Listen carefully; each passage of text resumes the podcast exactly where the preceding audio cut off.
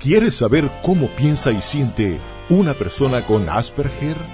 Entonces, prepárate para escuchar historias de éxito de personas diagnosticadas con síndrome de Asperger, consejos de padres y especialistas, experiencias de vidas de personas con el diagnóstico y sus consejos. La Agenda TEA. Aquí encontrarás promoción de los eventos para tu crecimiento y aprendizaje sobre el autismo. Te dejamos en compañía de Marjorie Enríquez, presidente de la Fundación Asperger de Venezuela. Funda Asperger.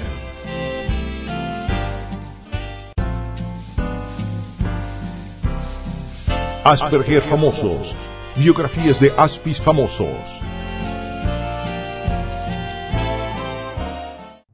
Jessica Jane Applegate nació el 22 de agosto de 1996 en Great Yarmouth, Norfolk, Inglaterra. Su primer contacto con la natación se dio cuando era una niña. Su madre la llevó a nadar al club de natación de Lowestoft y Alton Road. Ella cuenta que eligió este deporte porque su madre quería que aprendiera a nadar desde temprana edad para que se sintiera segura en el agua. Este apoyo que tuvo por parte de ella desde esa edad haría que se convirtiera en la persona de más influencia en su carrera deportiva. Desde los cuatro años ha tenido varias complicaciones de salud que han hecho que su vida sea un reto. La primera que recuerda fue haber sido entubada en la laringe por problemas respiratorios que le duraron varios años.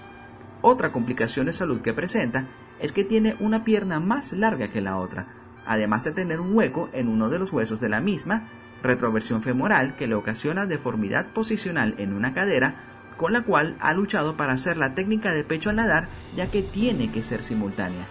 Y además, también tiene dificultades de aprendizaje que no le permiten concentrarse, haciendo que sienta que vive como si un día se repitiera de manera indefinida.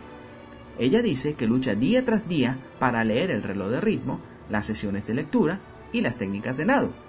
Además de estas discapacidades físicas, Jessica fue diagnosticada con Asperger en su adolescencia debido a sus problemas para comunicarse, comportamiento obsesivo, entre otros rasgos.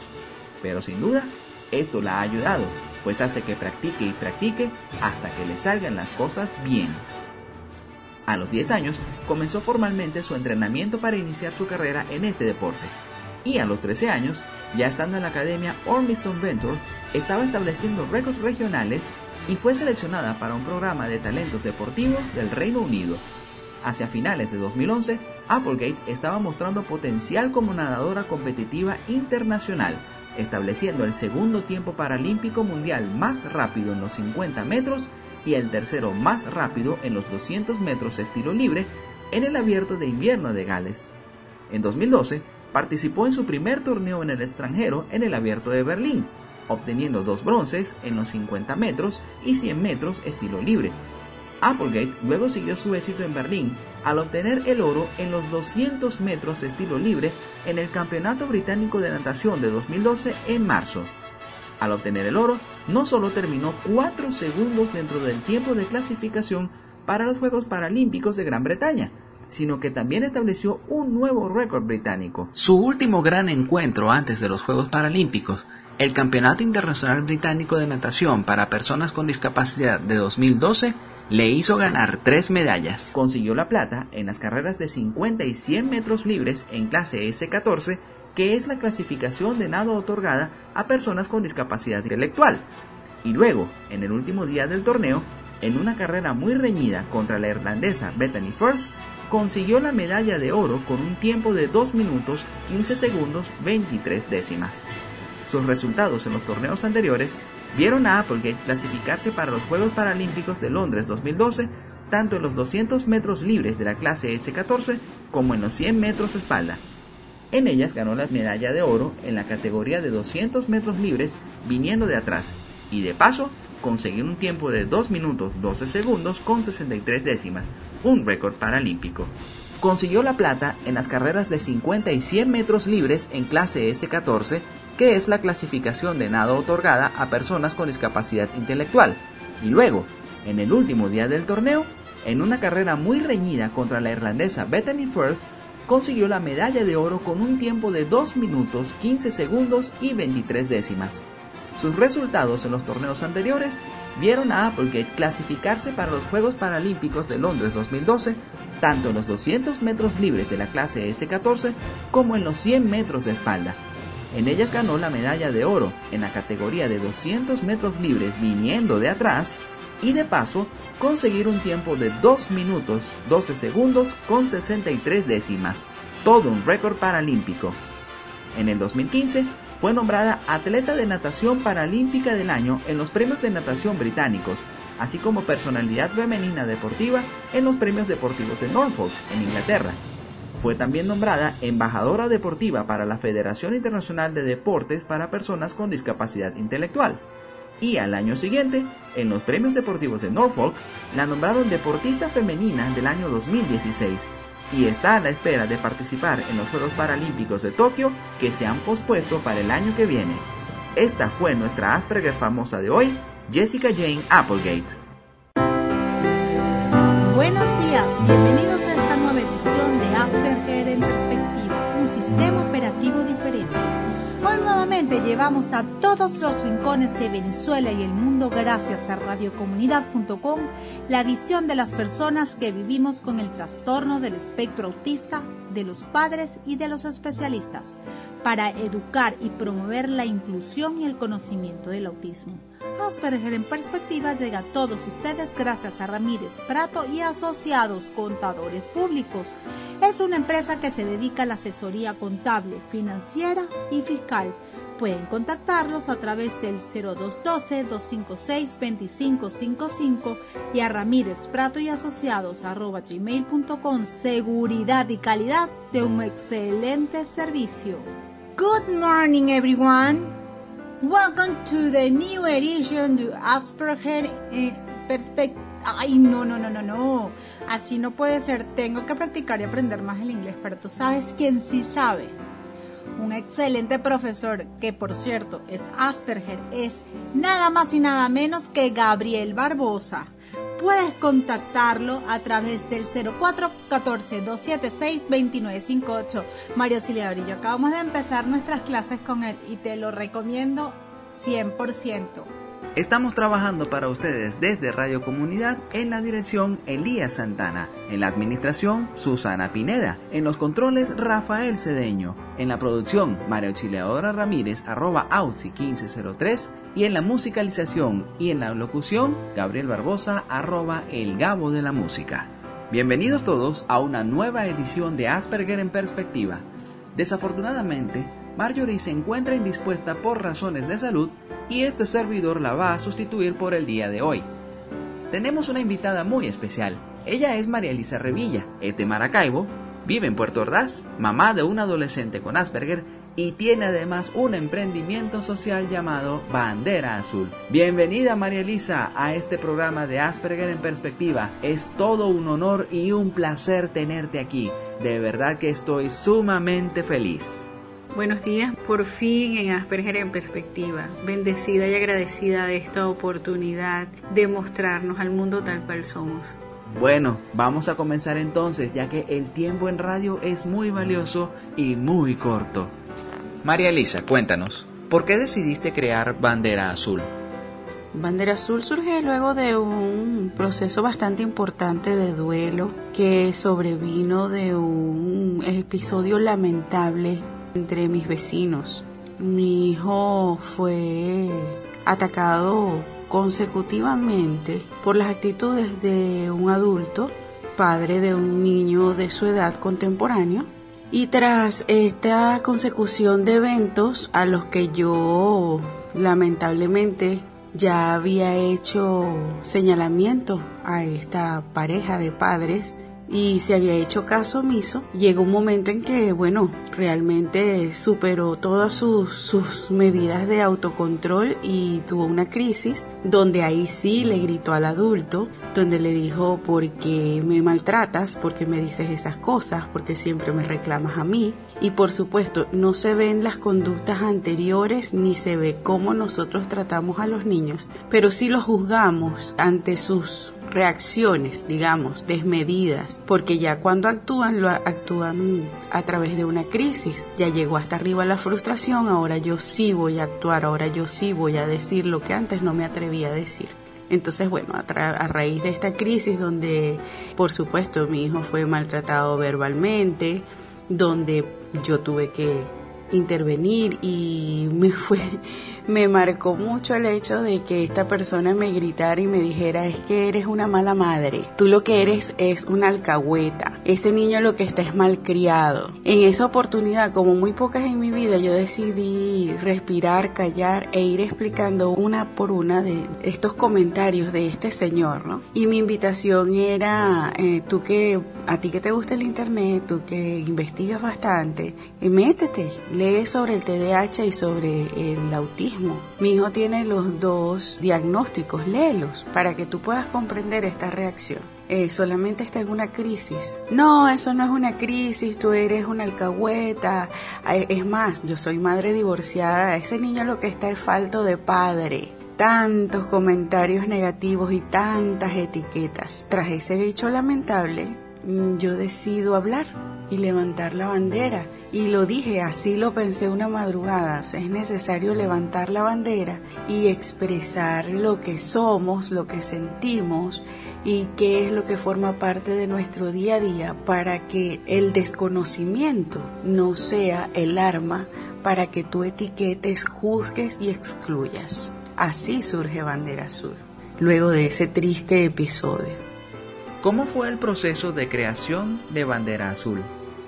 Bandera Azul no es más que una toma de decisión de pasar de la negación a la acción, del dolor, del miedo, de las preguntas, preguntas como que ¿por qué a mí, por qué a mi hijo, por qué ahora, por qué no a otro, en que me equivoqué, que no hice, que me faltó. Aunque yo creo que estas preguntas nunca nos abandonan, siempre están allí latentes y a veces salen a flote. Pero de ese paso inicial, de ese afrontar un diagnóstico y unas circunstancias negativas, salió la decisión de hablar, de crear un medio que me permitiera dar a conocer el Asperger, una realidad nueva en nuestras vidas. Entonces, ¿cómo lo hago? A través de las redes sociales. ¿Cómo puedo hablarle a mucha gente? Bueno, me voy a atrever, voy a decir aquí estoy, voy a contar mi historia. Es lo que puedo hacer, vamos a crear una cuenta, vamos a, hacer algo. Yo considero que organizaciones como la tuya siempre tienen un objetivo. ¿Cuál es el de Bandera Azul? Yo diría que Bandera Azul tiene tres objetivos. El primer objetivo fue hablar, hacer eh, visible lo invisible. Hablar hasta que todos lo sepan son dos hashtags que se utilizan mucho en mis publicaciones, porque es necesario dar a conocer una condición que para la mayoría no es visible, es totalmente invisible, no existe. Somos muchas las madres que recibimos el comentario, no vale, él no tiene nada. Chica, es que tú te preocupas mucho, pero nadie logra ver la condición. Entonces, ese es el primer objetivo, hacernos visibles, decirle a los demás qué somos, por qué actuamos de algún modo o de otro. El segundo objetivo es acompañar, acompañar a muchas mamás y a muchos papás que se pudieron sentir tan solos y tan perdidos como me sentí yo en un momento dado. Y en tercer lugar, crecer, aprender entender a mi hijo y poderme entender yo para poder juntos caminar. Es un solo objetivo, crecer, ser felices, aprender, desarrollarnos en esta nueva senda. Entonces, bueno, ¿de qué modo lo vamos a hacer? Y a partir de bandera, investigar, buscar, leer, asesorarnos con especialistas que nos permitan ir dando cada paso de este camino que nos ha tocado recorrer. Y sabes, dentro de ese punto número dos de acompañar a otros papás y otras mamás, juega un papel muy importante la Fundación Asperger de Venezuela. Porque ya en el momento en que ya estaba María Elisa como mamá en duelo y frustrada por una situación nueva, desconocida, por esta palabra de que vino a cambiar mi vida. Yo dije, tengo que buscar información, tengo que saber qué es lo que hay, qué es lo que tiene, qué es lo que es esto. Entonces empecé a buscar en redes sociales y apareció la Fundación Asperger de Venezuela. Y casualmente eh, habían unos foros, estaban invitando a unos foros chats, donde los papás de niños con la condición empezaban a, a dar su, su testimonio, su testimonio de vida, de cómo los había tocado el diagnóstico, de cómo habían podido salir adelante, de cómo se manejaban. Y eso fue para mí clave yo dije, bueno, esto que a mí me ayudó a resurgir de las cenizas cual ave fénix es algo que yo quiero continuar. Entonces todavía recuerdo, o sea, Liz, Natanael, Margibi, fueron tres testimonios, los tres testimonios que escuché y a partir de eso yo dije, yo quiero hacer eso mismo. Entonces realmente la Fundación Asperger cumplió para mí una función de, de faro, de luz, de guía que yo he querido seguir en cada una de mis publicaciones. Dime una cosa, María Elisa. ¿Qué beneficios te ha traído Bandera Azul? Si hablamos de beneficios, tendría que contabilizar en primer lugar la cantidad de personas valiosas que he conocido que están a nuestro alrededor o que están cerca de nosotros a través de estos medios, WhatsApp, Instagram, pero que se van convirtiendo cada día en parte de tu familia, de ese apoyo vital que necesitas para pasar las tormentas que a veces son continuas y oscuras y aquellos que te felicitan, aquellos que se alegran cuando llegan esos días de sol radiante, donde todo logras, donde sobrepasas las expectativas. Entonces eso es lo primero. Yo creo que ese es el primer capital que he ganado. Y en segundo lugar, bueno, mira, leer tanto, conocer cosas que yo no sabía de la condición, de cómo manejarla, de por qué se presentan ciertos patrones de conducta, conocer a tantos especialistas valiosos, sobre todo esos que han decidido quedarse en esta Venezuela, actualizarse. Me encanta cuando escucho a un especialista que me dice, mira, es que tengo que prepararme porque el mundo del autismo es inmenso y los niños lo necesitan y cada día son más y tenemos que tomar conciencia y te lo dicen con un amor y con una vocación que es la mejor garantía de que tus hijos van a estar en buenas manos. ¿Cuándo diagnosticaron el Asperger a tu hijo? El diagnóstico del flaco vino por etapas. Ya llegando a los 5 años es operado de adenoides y de amígdalas porque tenía una obstrucción bastante importante y el otorrino nos refiere a una terapeuta del lenguaje. Luego de esto inmediatamente comienza el proceso de separación y divorcio de los papás del flaco y él se ve muy afectado, como todo niño, se ve muy afectado por la ira de papá de su entorno diario. Yo comienzo a buscarle ayuda psicológica para afrontar, tanto como mamá y como hijo, cada uno en su papel, esta separación y este nuevo modo de vida. Y se dan la mano las especialistas y la especialista, la psicólogo, también refiere o da con el diagnóstico del TDAH. Luego de esto buscamos otras opiniones médicas, vamos a un neurólogo infantil para poder despejar cualquier otra causa. Aquí en Puerto Ordaz no me dan ningún diagnóstico. Luego lo llevo a Caracas a un neurólogo infantil reconocido y él da con una irritación cerebral y además de eso con el diagnóstico de TDA. Le hace las pruebas, lo diagnostica al igual que la psicólogo. Ya son tres opiniones que nos hablan del TDAH, pero había algo que, que no terminaba de cuadrar. Había algo que quedaba como que en el limbo. Sin embargo, luego de las crisis que se presentaban por la visita de papá, y estos cambios que él no sabía manejar, lo llevó a Caracas nuevamente, lo evaluó a la doctora Petra Ponte y en ese último día de evaluación, ya cuando íbamos a cerrar la puerta del consultorio para regresar a Puerto Ordaz, se rueda una silla y José Alejandro se tapa los oídos. Tras ese gesto, la doctora me dice, él lo hace con frecuencia. Le dije, pues no, es algo eh, muy raro en él, solamente lo hace cuando el tenedor o el cuchillo rozan con el plato. Me dijo, aquí hay algo más que evaluar. Para mí hay algo de autismo. La primera vez que la palabra autismo llega a mi vida, a eso de los 8 o 9 años del flaco. Posteriormente, a los 12 años, en una revisión con un nuevo neurólogo infantil, tras sus chequeos habituales, llega la palabra Asperger a nuestra vida. Sucede un acontecimiento bien negativo que nos hace seguir tras esa sospecha y luego de una evaluación en, Ciudad Bolívar por la doctora Enrica Mago, llegamos finalmente a encontrar todas las respuestas. Esa palabra vino a aclararnos todas las dudas de por qué de todos los comportamientos del flaco. ¿Por qué no salía sin una chaqueta? ¿Por qué no soltaba un bolso al salir? ¿Por qué cambiaba de humor? ¿Por qué no comía sólidos? ¿Por qué no soportaba ciertos alimentos?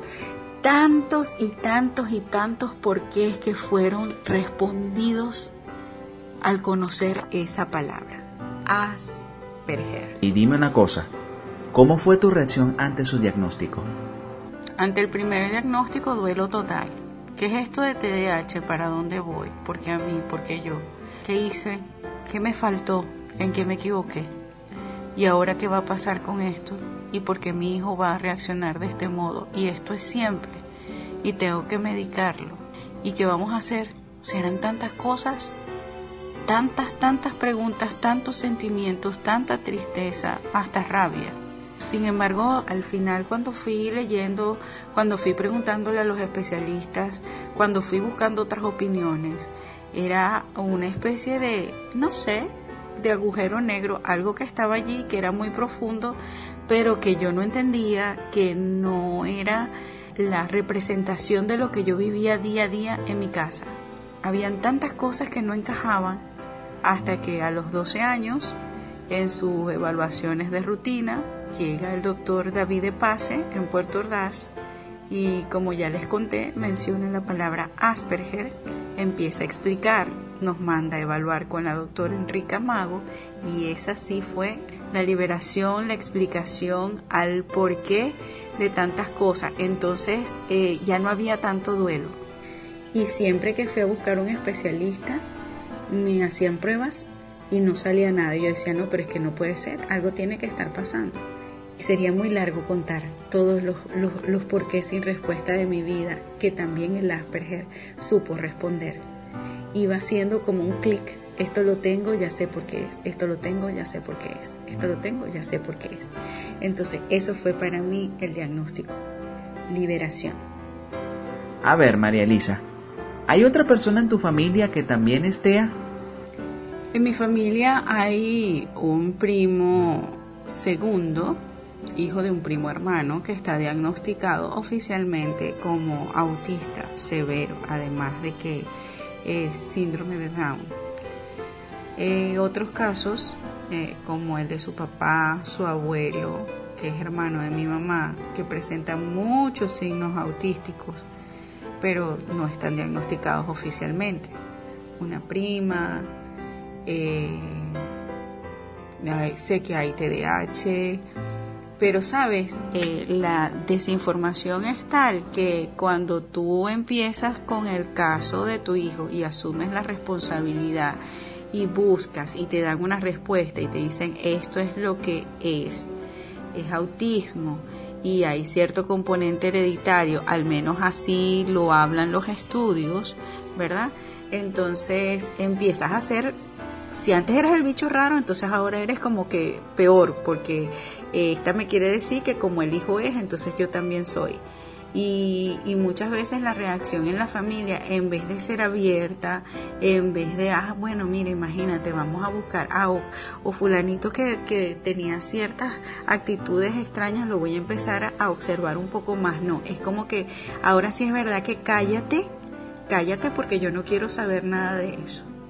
Y por eso es que tenemos que hablar, por eso es que tenemos que seguir sensibilizando, por eso es que tenemos que seguirlo haciendo visible, para que se terminen estos casos de desensibilización, de falta de conocimiento, de falta de tacto, hasta en la propia familia. Por el lado del de papá, por el lado del papá del flaco, está su hermano, que también presentó un diagnóstico de TDAH desde muy temprano, presentó irritación cerebral, eh, fue medicado y además de eso eh, pasa algo eh, que, que termina siendo muy común en las mamás que nos involucramos en este mundo.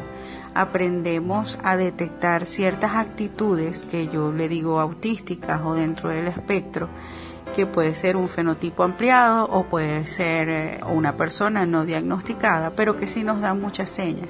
Y eso también me pasa con el papá del flaco. Y fíjate que últimamente en una de las conversaciones él me dice, bueno, pero si todo es como tú me lo cuentas, entonces yo también soy como él.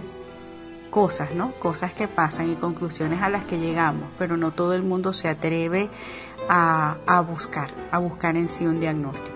Amigos, detendremos el tiempo del programa por un momento para poder identificar la emisora. Hacemos esto y regresamos con ustedes. No se vayan. Fumbicis al día. Un espacio que tiene como propósito promover el valor de la resiliencia y estimular nuevas prácticas y conocimiento en pro del reforzamiento de una cultura preventiva en nuestro país ante la ocurrencia de terremotos. Gaudi González y John Reynosa los invitan todos los sábados a las 6 de la tarde por radiocomunidad.com.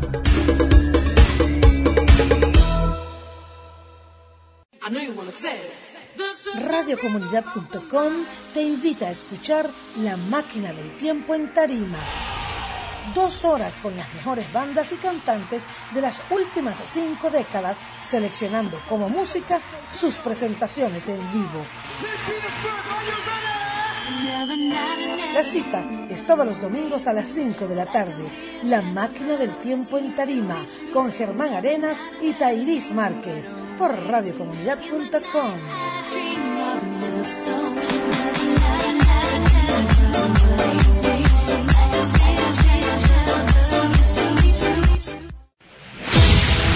¿Eres amante del deporte rey? ¿Quieres mantenerte informado de todo lo que pasa en el mundo del fútbol? Esto es lo que estabas esperando. Radiocomunidad.com te trae Posteando Fútbol, un programa que te llevará de primera mano resultados, actualidad y todo lo relacionado con este maravilloso deporte. Conducido por Javier Nieves y Germán Arenas. Escúchanos todos los domingos a las 8 de la noche, Posteando Fútbol, llenando el mundo de fútbol. Qué rico, sabroso. ¡Qué rico show! Programa de reflexión y análisis de la realidad política nacional e internacional, aderezado con diálogos con los protagonistas de la noticia.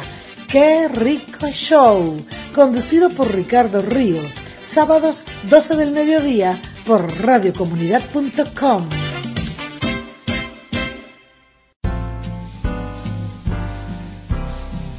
Enfoque Padres. Consejo de los Padres.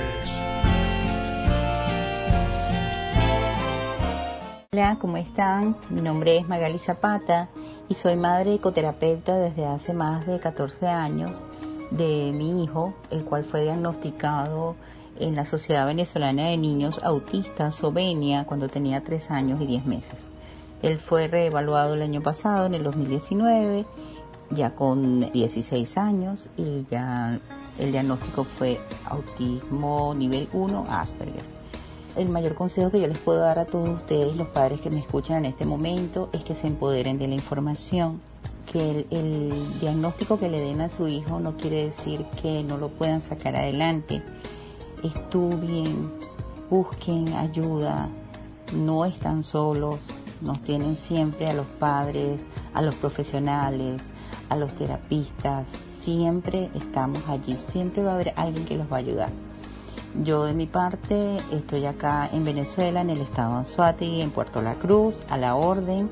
En mi página Magali Zapata Oficial empezaré a colocar contenido de valor en mis historias, en mis posts, para que todos estos padres puedan tener en esa página la posibilidad de ver desde mi experiencia como madre de un, en este momento adolescente, pero en su momento un niño dentro del trastorno del espectro autista, pues cómo hemos salido adelante, cómo lo saqué yo adelante a través de mis conocimientos que fui adquiriendo a lo largo y ancho de esos 14 años. Un fuerte abrazo y espero que todos estén bien. Sigamos adelante, con Dios de la mano siempre, todo se puede. Bien, aquí estamos de vuelta con más de Asperger en perspectiva y de regreso también con María Elisa Revilla, hablando de su emprendimiento social Bandera Azul.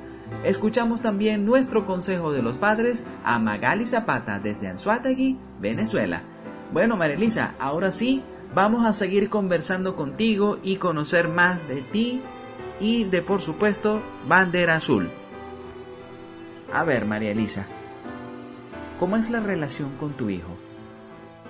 La relación con el flaco es un mar de emociones y de sentimientos. Aquí hay dos azules en diferentes tonos. Él es súper extrovertido, súper querendón, súper empático, se ríe, baila, vive soñando, vive gritando, tiene un tono de voz bastante alto. Yo soy más de silencios, de quedarme callada, de pensar, de vivir en el día a día, además soy adulta, vivo en Venezuela, de cómo sorteamos la situación, de las responsabilidades propias de un adulto. Entonces, a veces chocamos en esas diferencias y se presentan tormentas bien fuertes, que de eso también se habla en bandera, porque es que no podemos solamente decir el lado positivo del cuento, porque es que estamos hechos de cosas positivas y no tan positivas, y son esas tormentas las que precisamente nos llevan, si las tomamos, a acercarnos más, a aprender, solamente el que llega al fondo se puede impulsar para llegar de nuevo a la superficie. Entonces, en nuestra vida, vida es un carrusel,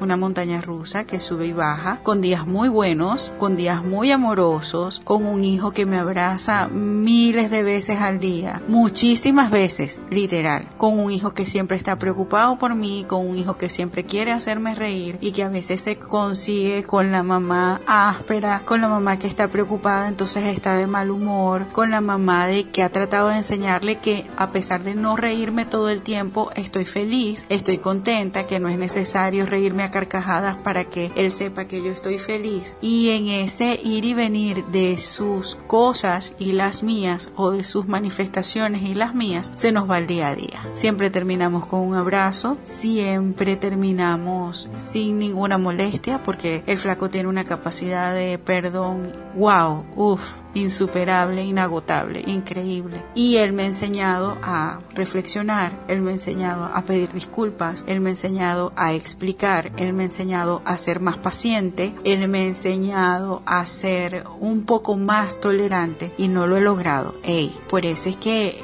Bandera Azul es la historia de una mamá que cuenta su día a día y las cosas que pasan en casa. Es la historia contada desde mi perspectiva de adulto. Cuando ya él quiera comenzar a hablar y a contar su historia, él buscará su modo. Pero ese es mi día a día. Un día que se plantea entre dos tonos de azul muy diferentes.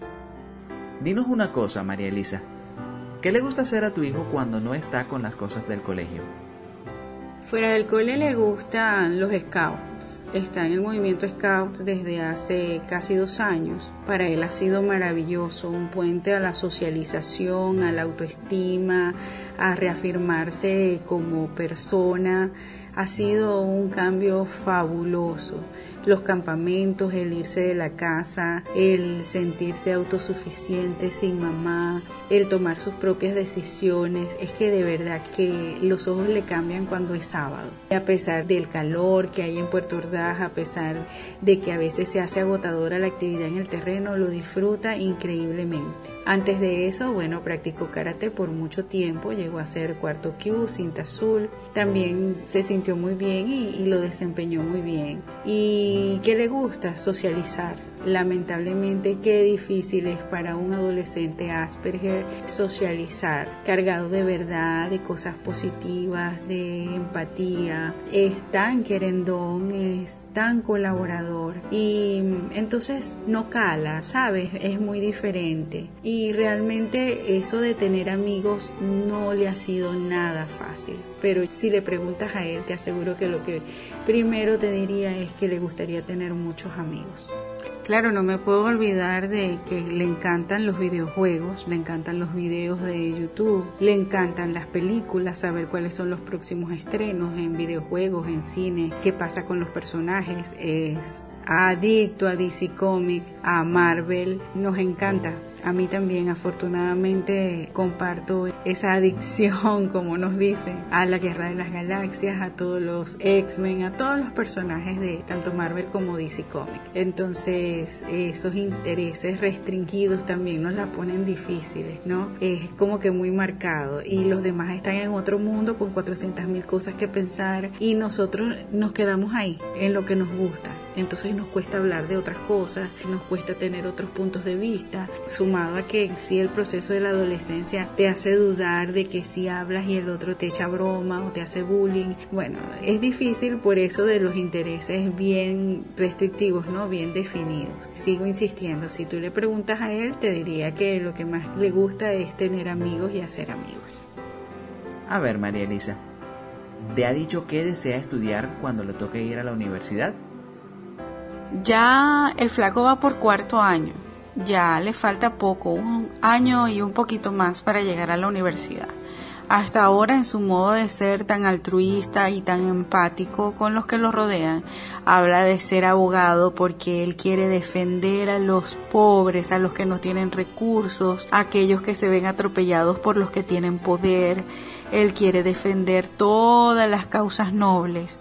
Él quiere, como todo joven, cambiar el mundo y sueña con eso. Él quiere aportar su granito de arena para hacer de este mundo un lugar mejor. Hasta ahora eso es lo que aflora, pero siempre hay una segunda alternativa, ese plan B. Y siempre ha sido tan extrovertido que es extremadamente buen vendedor es muy creativo, a todo le busca, sabes, el lado bueno, yo creo que es un publicista innato. Entonces él dice que esa es su otra opción, que le gustaría ser publicista, crear, vender, ofrecer las cosas, darlas a conocer. Él y su mundo maravilloso de una adolescencia que nos hace querernos comer el mundo. Así es el flaco. Vamos a ver, José Alejandro. Cuéntanos cuál es tu visión con respecto a lo que quieres estudiar cuando vayas a la universidad. Bueno, lo que a mí me gustaría hacer, tengo dos posibilidades que me llevarían a la última. A mí me gustaría ser abogado porque me gusta defender a las personas. Me gusta que las personas que lastimosamente no tienen la oportunidad de defenderse por su tipo de vida o porque es de otra nación, por su color o porque lastimosamente no se sienten capaces de decir lo que pasó. También me gustaría ser publicista porque me parece una idea fantástica porque me encanta vender, soy muy bueno hablando con las personas. También me gusta dibujar, crear eslogans. Y creo que lo que para mí, si yo reuniría con todo eso que, si estuviera en esos dos trabajos, me gustaría hacer un hotel me pareció una maravillosa idea hacer hotel, que las personas vinieran, historias, familias felices, ayudar a los que lastimosamente no tienen un lugar para donde quedarse. Eso me gustaría. ¿Qué piensas que ha sido lo más difícil que le ha tocado afrontar a tu hijo?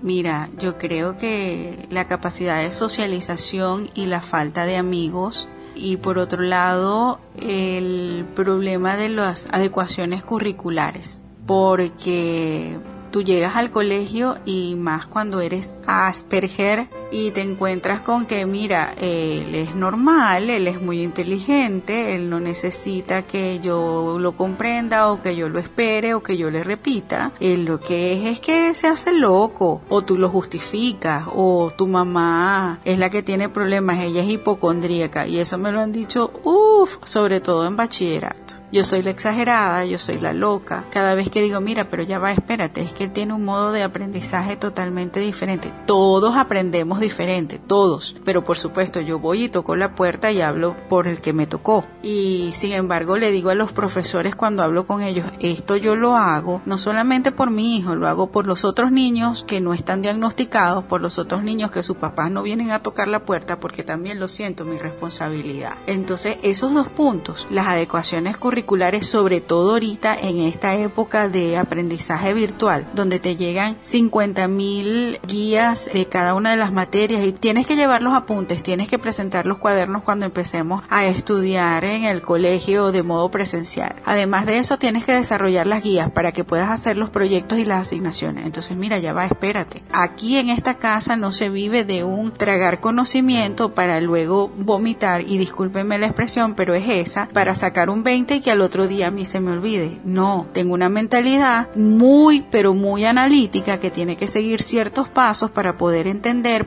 luego poder guardar información, para luego poder estructurar ideas y yo poder expresar qué fue lo que aprendí del tema. En otro tiempo, cada uno tiene su tiempo, pero es muy difícil que los docentes hoy en día se paren a entender esto de parte de cada alumno. Entonces, por eso es que hay tantos frustrados, por eso es que el bachillerato en su mayoría se convierte en un infierno o simplemente, bueno, lo pasas de largo y que te quede lo que tú puedas y ya está. Entonces, realmente vivir en una casa, dos seres con un pensamiento bien cuadriculado, bien estructurado, que nos encanta la verdad, que nos encanta la sinceridad sobre todas las cosas. No es que no sepamos decir mentira, ojo, sí sabemos decir mentiras, pero nos cuesta mucho y optamos por la verdad porque no le conseguimos la razón a decir mentiras. Eso de que no sabemos socializar, no, sí, lo que pasa es que todo el mundo está acostumbrado a vivir en un medio muy político, ¿sabes? Donde yo me visto según el color que a ti te guste para ser popular o sigo a la mayoría. Aquí en esta casa, tanto a mamá como al flaco le cuesta un mundo eso. Entonces, por eso es que no somos muy sociables, por eso es que no somos muy abiertos, por eso es que no es agradable ser la mamá del chamo que siempre va a hablar al colegio, porque los demás, o mira, o ya están grandes y para qué voy a ir a hablar si ya tiene que resolver, o no me importa si no le dan suficiente materia, pero siempre termina siendo la mamá del flaco la que va a preguntar por qué pasa esto, por qué no dieron esto, qué faltó aquí, y espérate ya va, que él tiene su tiempo, y yo como mamá me siento en la obligación de,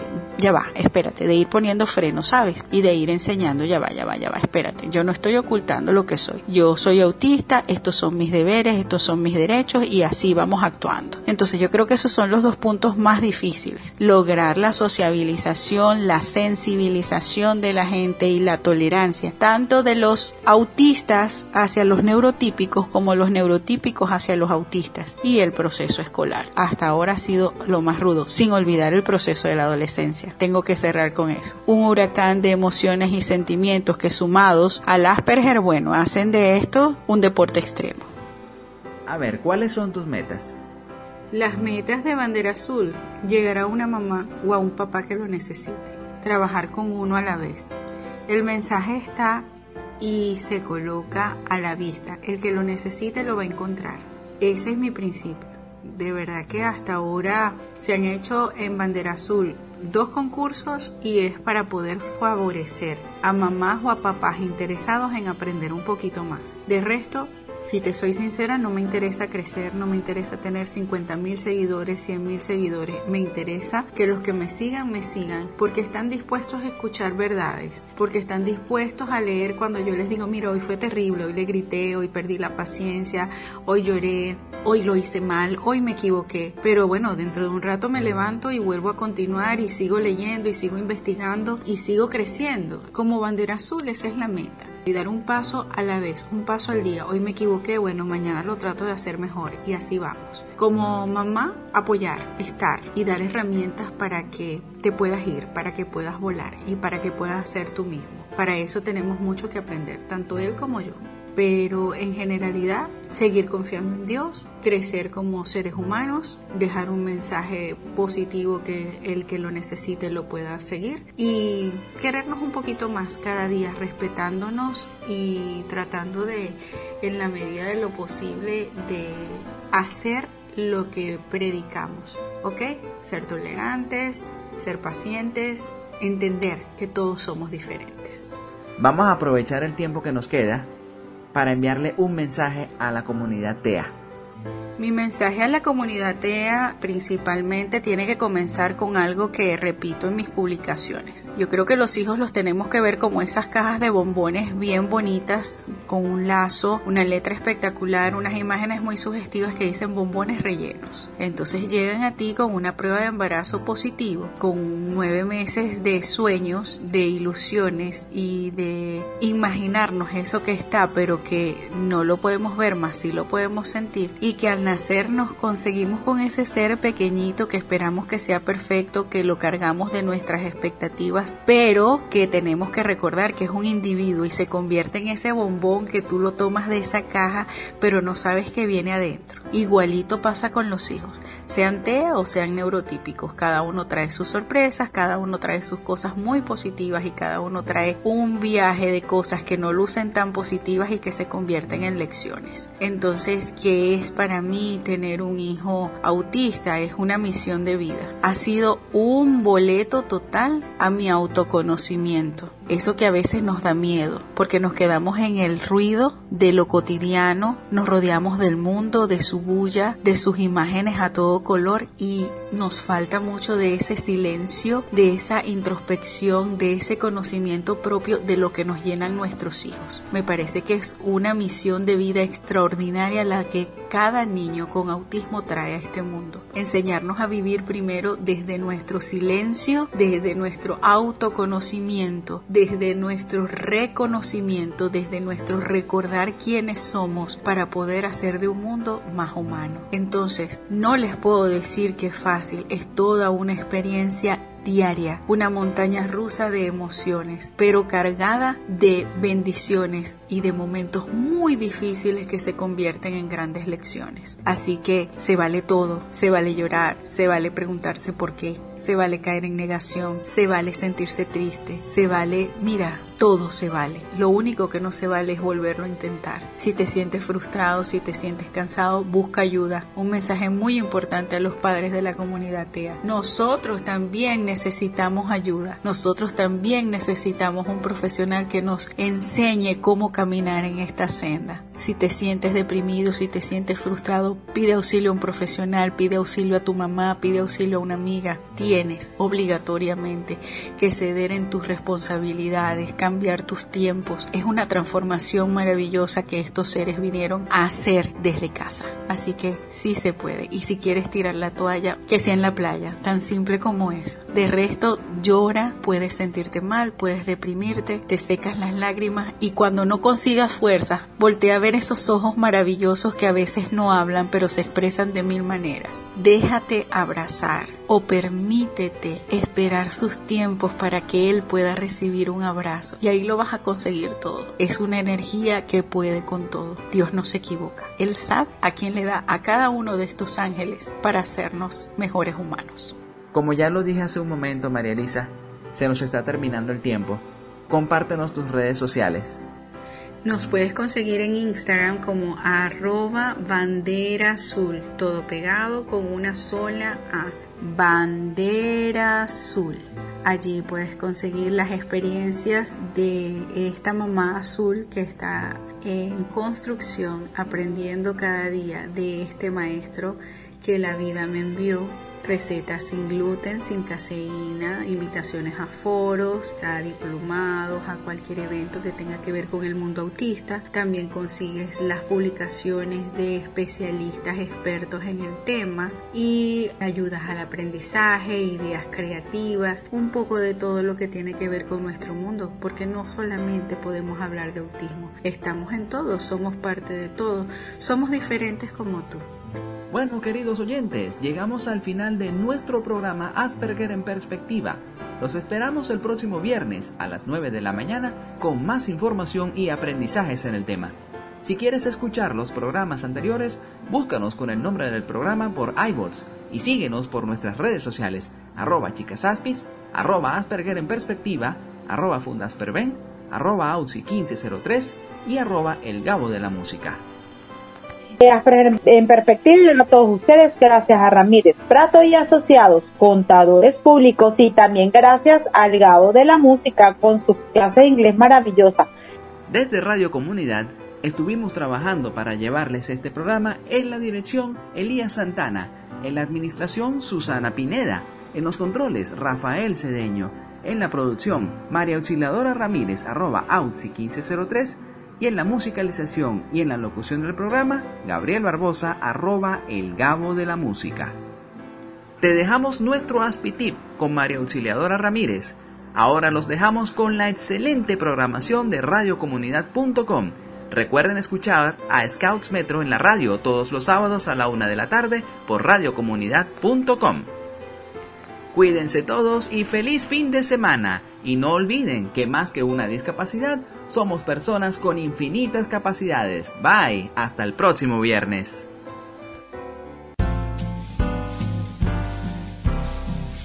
Aspertis. Consejos de personas que viven con la condición del síndrome de Asper.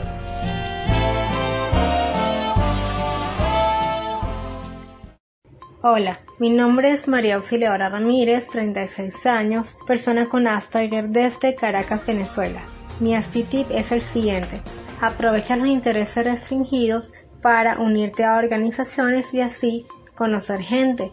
Por ejemplo, si te gusta la vida al aire libre, únete al movimiento Scout. Si te gusta el fútbol, inscríbete a un club de fútbol. Si te gusta leer, únete a un club de lectura. Si te gusta el teatro, apúntate a clases de teatro y así, pero vas a poder conocer personas que tienen intereses similares a los tuyos y eso te ayudará a desarrollar destrezas sociales y a ser amigos. Muchas gracias. Y así llegamos al final de tu programa, Asperger en perspectiva, un sistema operativo diferente, con más información y segmentos para que conozcas el Asperger de quienes viven con esta condición te esperamos todos los viernes a las 9 de la mañana por radiocomunidad.com.